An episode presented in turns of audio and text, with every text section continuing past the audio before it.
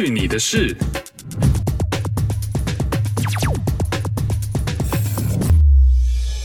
哎呦，欢迎收听《去你的事》，我是 RT，我是 Ruby。今天喝的呢是 Granville Island 的一个新的啤酒，叫做 Sip Easy。Granville Island 呢是温哥华一个还蛮著名的一个观光景点，它里面其实蛮多好玩的东西，嗯，也卖很多好吃啊之类的，市场蛮特别的一个地方啦。以后有机会的话再跟大家来介绍。那 Granville Island 自己也有自己的啤酒厂，那他们的啤酒其实在这边是非常非常有名的。呃，这是一个新款的，叫做 Sip Easy Lager，是一个喝起来很清爽，然后一点都不苦，很清淡的一个啤酒。因为前一阵子呢，喝太多这种嗯比较什么手工精酿啊，比较、啊、你听这个人就酗酒啊，生活压力太大吗？对啊，是生活不容易啊，工作不容易，很辛苦啊。然后 就是。然后你知道疫情嘛，又无聊，所以就是喝呗。对，然后之前因为喝喝比较多那种手工精酿很苦的，然后就想说，也可以喝一些这种比较清淡的来换换口味啦，还还不错。这种就很适合，就是如果你觉得平常的啤酒太苦啊，嗯，不喜欢这些味道太重，想喝一些清淡一点的，对，很适合这种天气慢慢凉嘛，吃火锅啊这种的时候搭配起来，对，很清爽。Anyways，我最近看到一个新的节目。我还蛮喜欢的，叫做《演员请就位》的第二季哦。他是在找了一些已经出道的演员或者是很新的演员，然后上台再以演技的方法来比赛，看谁可以继续晋级，然后演技比较不好的或被评分比较不好的就被淘汰。这些演员都是大家知道的演员吗？有一些是吧？我想有一些可能戏龄已经蛮久的，演了很多电影啊，或者是电视剧。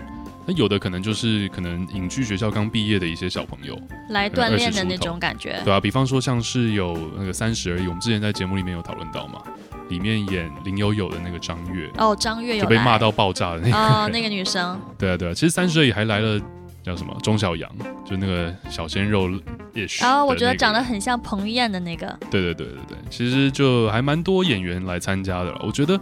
这个节目它很不一样的地方在于，它是用演技来比赛，就跟其他的不太一样。其他的我们传统可能会唱歌跳舞啊、才艺表演之类的。嗯。然后我觉得，因为他们的导师呢是很专业的导演。嗯，都有谁？像是有陈凯歌、有赵薇、有郭敬明，还有来自香港的尔冬升，都是非常厉害的导演。嗯。然后他们给的这些评价跟他们的这些评语呢，都我觉得超 real 的。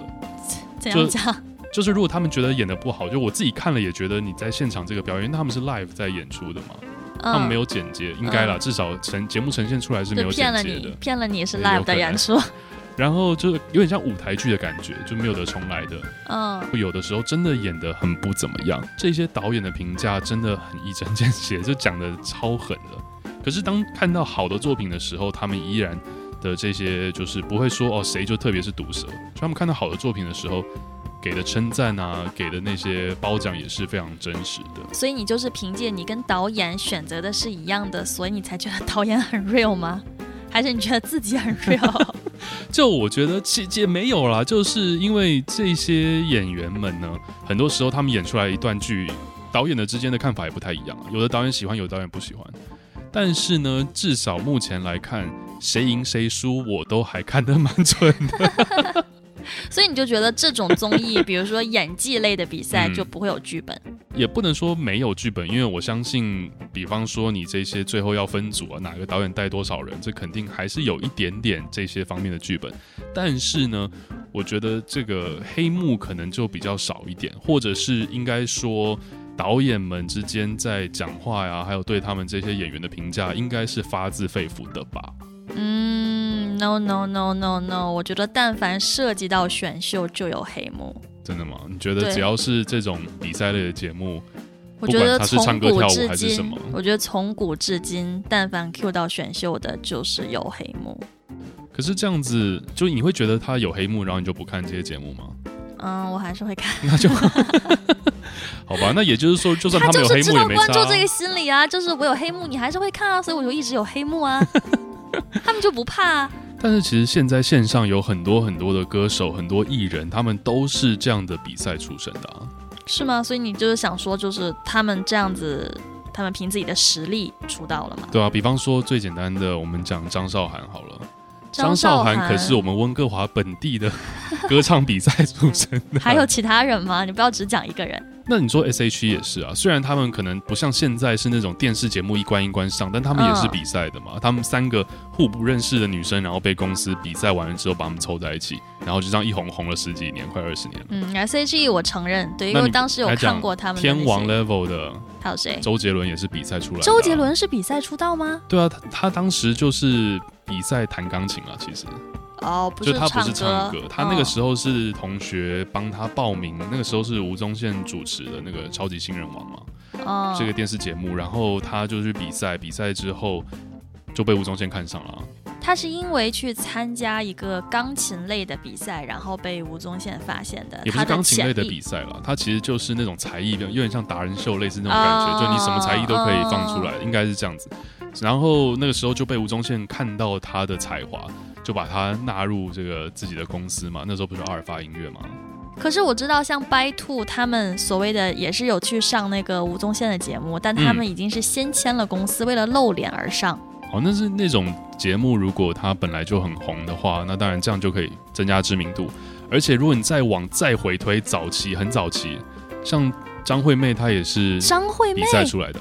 你你一定不知道，其实在我很小的时候，这个节目还存在，但后来这个节目就不在。这个节目的名字叫做五灯奖。那我是真的不知道。一个灯，两个灯，三个灯，四个灯，五灯奖。走马灯。哎，五灯奖这个节目是六几年的时候，一九六几年就开始了。哦，我爸那个年代。一直到九八年才结束。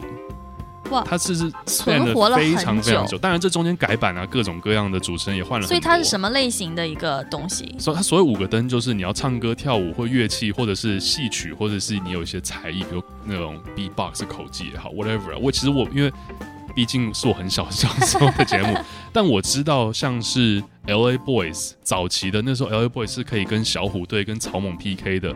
他们也是五等奖的时候有去比赛，然后让大家认识他们。所以你就是要你刚才说什么唱歌跳舞这些才艺，所谓的五个灯拿大满贯，你才能赢吗？不是不是，它是有分五种不同的比赛哦，歌唱的跟歌唱的 focus 在一类。对对对，然后他们其实是有分打分数，现场有一些那种资深的音乐人啊、制作人之类，他们会评分。嗯，然后如果你在那个比赛，你今天赢了，你下个礼拜呢就跟下礼拜来参加的人再 PK，有一些手累的感觉。对对对，然后你如果你是卫冕，感觉好像记得好像是应该是卫冕五次的话，你就可以拿奖金五万块台币。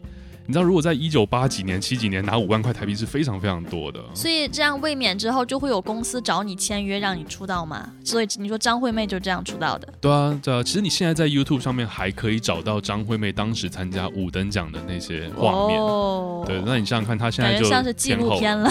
是，那个画质感觉就是像像纪录片一样。那。像我们那个时候就有这样的比赛类的节目，在在中国，你有看过这样的？就是你小时候会看这样的比赛类的节目吗？如果要说这种唱歌选秀类的话，我那个年代就是超级女声，然后后来还有快乐男生。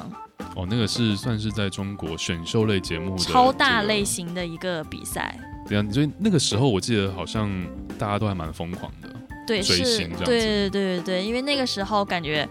所谓的打造的素人类的比赛吧，就真的是素人。我觉得像之前那个《乘风破浪的姐姐》不是很有名嘛，然后里面有很多就是超级女生、快乐女生的人，比如说像郁可唯啊，哦，然后张含韵啊也是，是，对，然后这都是湖南台当时出的这个节目，他们选秀，然后郁可唯是冠军，然后张含韵是第一届的第三名。我记得那么清楚，那真的很对，因为第一届，因为第一届真的是超疯狂、超看，就是当时我那时候在上学嘛，然后班里的男生就说，嗯、如果我今生可以跟张含韵讲到话的话，我就死而无憾了。就当时上学的时候的男生，女神啊，对，真的是那个年代就是这样的女神。而且张含韵当时虽然是第三名出道，她比第二名和第一名发展都好。而且当时快乐男生的时候，我也有追。那肯定的啊，难道 你不追这些男明星们？难道你只看这些女生吗？Come on，对啊，你有为这些男歌手们做出什么疯狂的事情吗？我呢，是一个穷学生，我没有自己亲身经历的去投太多的票，我只是哦，因为那个时候投票是要钱，是要短信的，一条一角。OK，对，但是他们都狂发，但是我就是尽我自己的微薄之力发了一些，但是呢，嗯、我有靠自己的实际行动呢。站在街上拉选票。等一下，那是蛮不一样的一个经历。所以你真的就是走在大街上，然后拜托大家投票给你喜欢的歌手吗？对，对就是陌生人这样子。对，自己一个人吗？有一个朋友一起。哇，太疯狂了吧！你适合当政治人物。而且我们当时是在北京西单，就是人最多的一个地方。有人理你吗？有啊，因为那个这个节目很红火，大家都知道。哦、就是没有理你，你就这个求不得，就求下一个喽。然后我站在那边一下午。所以你拉的这些票是投给谁？我是投给魏晨。你知道吗？魏晨现在还是还是有出歌了？有啊有啊，可是他前段时间是今年年初还是去年的时候宣布他结婚了，所以我换目标了。Anyways，我都不知道你当时这么大的勇气在大街上帮他来拉票，到底是魏晨应该感谢你，还是湖南卫视应该感谢你替他们赚这些钱？唉，那其实这些节目让我想到了在。二零零七年的时候，《超级星光大道》啊，那个时候是跟华研唱片合作，也就是说，如果你当时赢了冠军的话，嗯，你就是 S.H.E 的师弟或师妹了。哦，对对对，那个时候因为华研唱片其实蛮大的嘛。嗯，对于《超级星光大道》呢，你现在提到了，我就要好好讲一讲了。为什么我觉得选秀类都有黑幕呢？就始于这个《超级星光大道》。怎么样？你认识他？你刚很熟，我跟他，我跟他有很大的一个渊源，所以我想问你，哦、就是你当时有看这个节目，对不对？老实说，我并没有，你并没有，我看一些片段了，因为毕竟像那个时候，你说呃，第一届的林林宥嘉、杨宗纬就超级红嘛，嗯，然后包括萧敬腾来踢馆，嗯，萧敬腾的 level 就是他来踢馆，最后他其实根本就没有赢，也没有关系，唱片公司直接就签他，一直火到现在，各大节目的常驻嘉宾。然后后来像是呃有。这什么徐佳莹啦，然后有什么梁文音、严艺格这些，其实啊，包括还有胡夏呀。对对对对对。其实那时候胡夏那个时候就是开放中国的选手来参赛嘛，对啊，对啊，所以其实还造就了蛮多歌手的。所以其实像萧敬腾、杨宗纬、林宥嘉这种，他们是以前就是还是就是素人来报名这种感觉的。据我所知，他们是真的是素人，就他可能是在什么餐厅驻唱的啊，街头歌手啊，街头艺人这样 level 的，他并不是说有公司包装啊，嗯、然后什么公司送来参加这种没有了。那个时候真的是不像现在，感觉好像还蛮多这样的情况的。嗯，那个时候真的就是素人报名。嗯，我当时呢，就是被这所谓的素人报名呢给欺骗了。怎么了？所以其实不是素人吗？也不是，也不是，也不是啊。就是其实我小的时候就是因为看那个超级女生和快乐男生嘛，那时候我在上学，哦、然后我就萌生了我想当一个明星的这个梦想。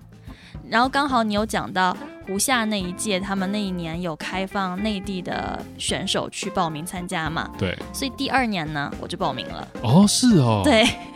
那你是在在哪里去海选？北京，在北京海选？对，他有北，他在北京有场地。哇，酷哎！但当时我还是在上学，我也没有什么才艺，然后我就以为呢，就是我就去唱歌就好了，我就带着一张手机和一个公交卡，长途跋涉的去到了那个参赛那个场地。嗯嗯，我忘记当时是在哪里了，反正就是是一个蛮大的体育场馆，所有的选手都在那边等。嗯，然后我进去之后我就懵了，就基本上每一个人都带着乐器。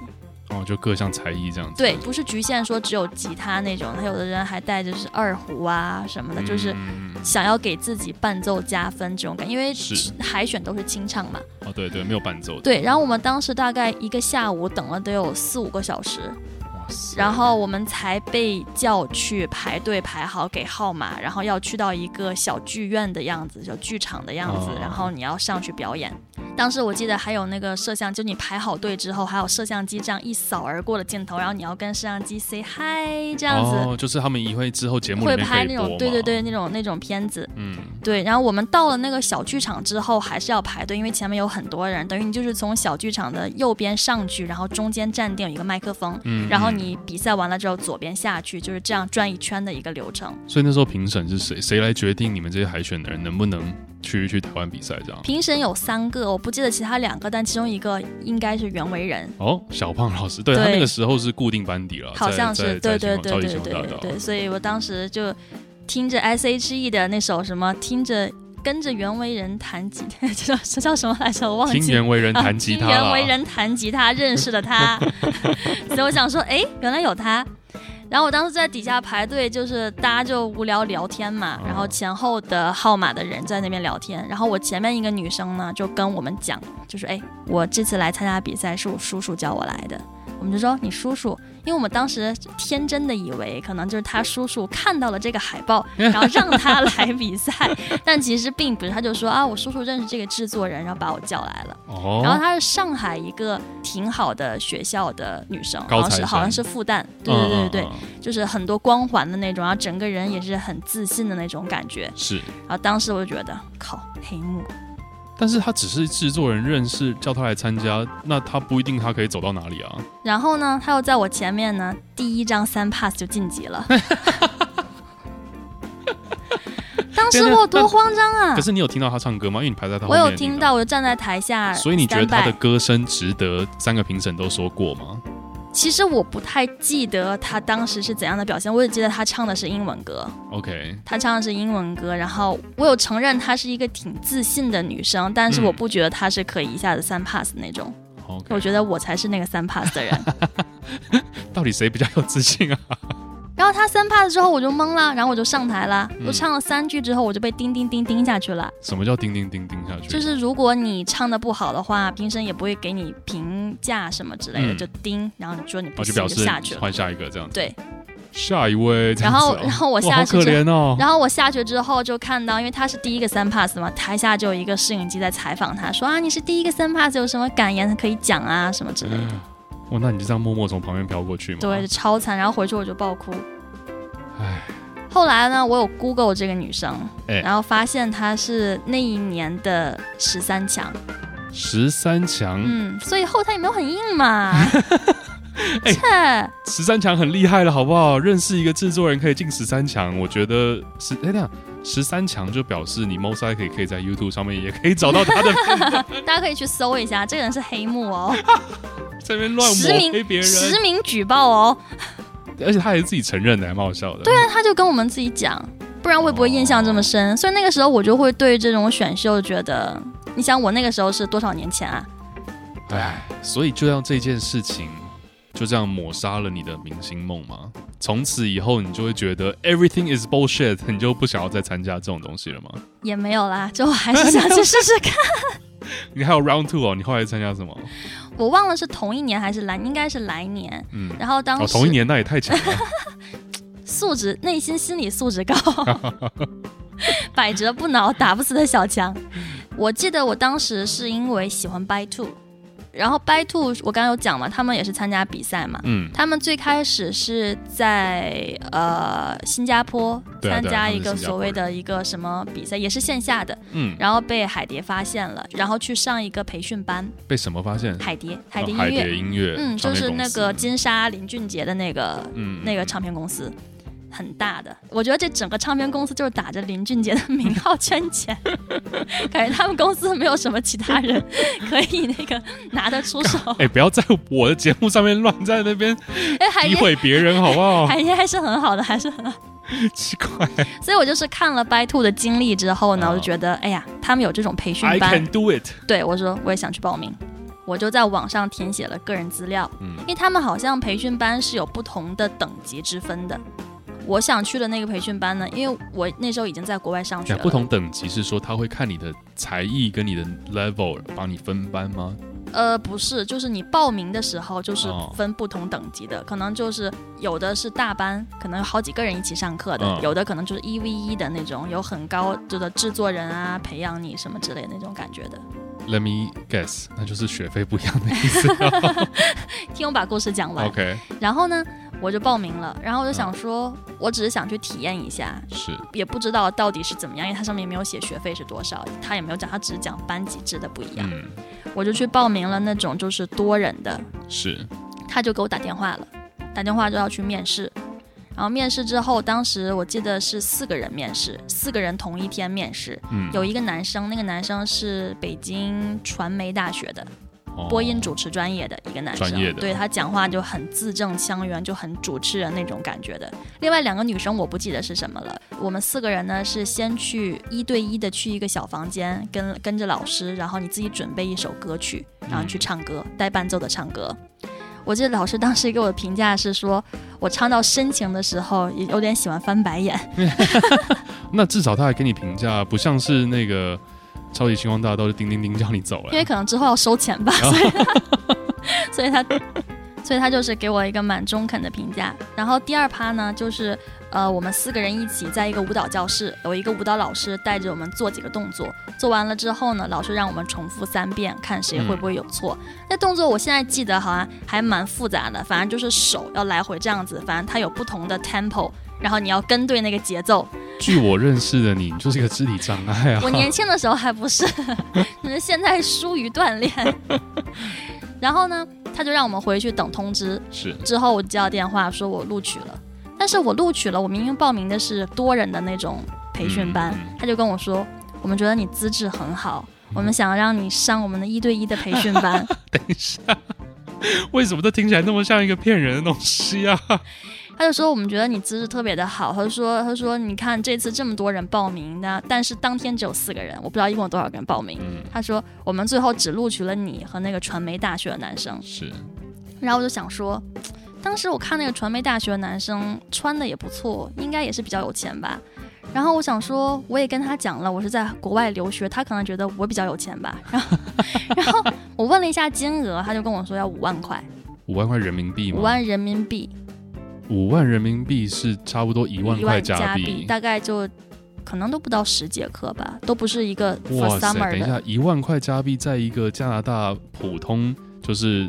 On average 的一个上班族来讲，要几个月的薪水哎。嗯，对，他们就看他，哇塞，厉害啊，他们。然后我就很兴奋的跟我爸讲，我爸就说不许去。所以你的明星梦再次被抹杀了。我觉得我的明星梦是因为我家太穷了，所以我觉得当明星呢，除了要背后有人，还要手上有钱。钱还蛮重要的，因为你知道现在很多。都是从小的那种培训啊，这些都是你知道需要 money 的。嗯，所以我就是什么都没有，现在就给你主持节目了。干嘛这样啊？主持节目不好吗？主持节目我想赚钱啊。那拜托在听的大家，如果有人要来 sponsor 我的节目，要来夜配一下，我 very open，什么产品都可以卖的。所以我只是想跟你说，我的明星梦在现在还没有还没有撕碎，我在第三 round。哎呦，我觉得其实这种呃。我觉得比赛的节目，像他觉得你唱歌的 level 没有到他们满意的程度，叮叮叮就让你走，我觉得是还蛮可怜的。但是毕竟海选嘛，上千人去的，我觉得这还 OK。但是像海蝶这种，这感觉真的是在削钱。哎，说不定我交了五万块，我就是 By Two 的师妹了。是你可能是 By Two 的师妹，但是你可能就一片歌手吗？对啊，或者是你一直被被冷冻冷藏，给你一些很便宜的薪水之类的。嗯。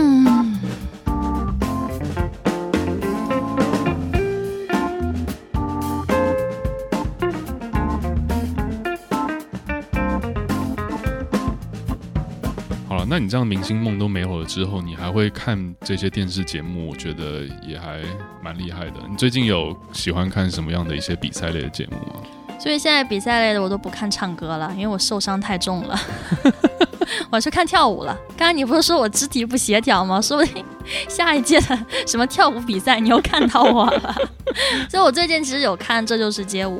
哦，前段时间，这就是街舞已经都第三年了，嗯，还不错，我觉得这个节目还蛮值得看，嗯、因为，you know，如果大家有听之前的节目的话，我以前也是跳舞的人，B boy，我在高中的时候我还开了热舞社呢，所以你有看什么吗？我都喜欢看说唱嘻哈类的节目啊，哦、中国有嘻哈，中国新说唱啊，然后像现在。今年就超多啦、啊！今年说唱新时代有说唱听我的什么一大堆了，其实有点看不过来了。现在的那些综艺节目都超他妈长的、啊，一集三个小时，什么我觉得很夸张。街舞就是啊，街舞的决赛七个小时是什么鬼啊？七个小时看 Lord the Ring 哦，然后然后我就通常就会跳过一些中间比较无聊的地方，看一些就是。真正的表演的地方，真正唱歌的片段啊，真正跳舞的片段这种啊。我觉得前段时间就是比赛类的综艺的话，我最喜欢的还是脱口秀大会。呃，对，其实现在比赛类的节目真的不局限于唱歌跳舞。唱歌跳，对对对。脱口秀大会我自己也还蛮喜欢的。这一届我真的非常的喜欢。嗯，嗯，脱口秀大会它是以讲中文的那种 stand up comedy 的形态，嗯、就是有点像类似新时代的单口相声吧，应该这么说。嗯、呃的那种比赛，但我觉得本身这个东西拿来比赛是蛮奇怪的，就是讲笑话比赛就很真的很客观啊，呃不是真的很主观了，sorry。可是我还是看的哈哈大笑啊，因为生活太苦了。是是是，可是我突然想起来一个，哎，刚才我们讲就是现在的比赛不是局限在唱歌类了，嗯，可是脱口秀大会的冠军是因为唱歌赢的。哦，Well，是，可是他唱歌很好笑嘛。对我，所以最后还唱歌还是王道。蛮建议大家，蛮建议大家去看一下脱口秀大会。我觉得尤其在今年，然后疫情很严重，大家哪里都去不了的时候。在家里需要这种轻松解闷一点的节目，这么说吧，脱口秀大会它煽情的部分真的非常少，嗯，它没有很多狗血的剧情，嗯，不会有什么选手吵架啊什么之类的，对，不会不会有那，对他淘汰也都没有人在哭的，很少，非常非常少，相比其他节目，嗯、每一集淘汰都在被哭。毕竟它是一个要让你笑的节目，对啊，是一个开心的节目，嗯，所以刚才我有分享，就是我想要当明星的梦想这种的。嗯嗯所以你有过这样的梦想吗？或者类似的？好了，其实我从从以前到现在，我一直都想要当明星，不然我现在在干嘛？没有，你不要 copy 我的 idea。其实呃有了，我我以前在温哥华这边呢，参加过一个呃选广播主持人 DJ 的一个比赛，他也是要先缴钱上课，但他学费没有那么贵了，他学费便宜很多。哎、欸，我那是海蝶耶，有林俊杰耶。哎、欸，我这是加拿大最大的中文电台。OK，最好是没有同事听到。随便。然后呃，这个电台每年都会办这种选拔类的，它其实叫课程，它其实是一个上课的课程。但在课程最后呢，就他就会选一些人出来比赛，然后比赛的这些人就有机会可以真的到这个电台去做广播 DJ 这样子。嗯。然后我那个时候就我基本上成绩还好吗？其实我不是第一名啊！哦，你不是第一名，对，但你也是那种不是第一名，但是发展最好的。我想想看，对啊，因为我那届第一名也没有再继续做了，嗯、一下就没做了。嗯，对，所以其实你说有没有黑幕呢？我觉得他可能不是有背景的黑幕，但他还是有所谓的剧本的。嗯，怎么说呢？你满足了他的选拔条件。对，因为其实是这样，就是 fuck it，反正已经很久这件事情。这个公司呢，它的呃台长是一个台湾人，嗯，所以那个时候其实电台有的台湾人是有，但是也不是说非常多，嗯。然后我记得我第一轮的考试，就是上完第一轮的课要考试，考试考完的时候，我还问我的班长说：“哎，我们什么时候可以知道结果啊？”因为我就当然想要进电台做 DJ 嘛，嗯。嗯，然后他就看着我说：“你不用担心，你一定会进的，因为你是台湾人。”然后我就哦。哦，谢谢哦。然后从来没有觉得自己因为是在这个自豪，是不是？对啊。然后我就想说，哎呦，原来这样也是有一个优势的。But anyway，然后我就真的进了电台做 DJ 了。OK，你这个班长还蛮大胆的，就直接把答案告诉你了。是啊，这个班长现在还在线上，但是他应该不会听这个啊，所以没关系。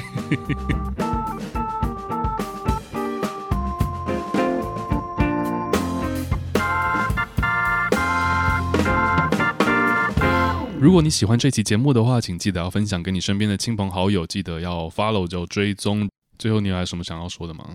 如果你喜欢我，想祝我成为明星的话，请记得点赞。或是你想要打广告也是 OK 的。去你的事，我们下次再见，拜拜。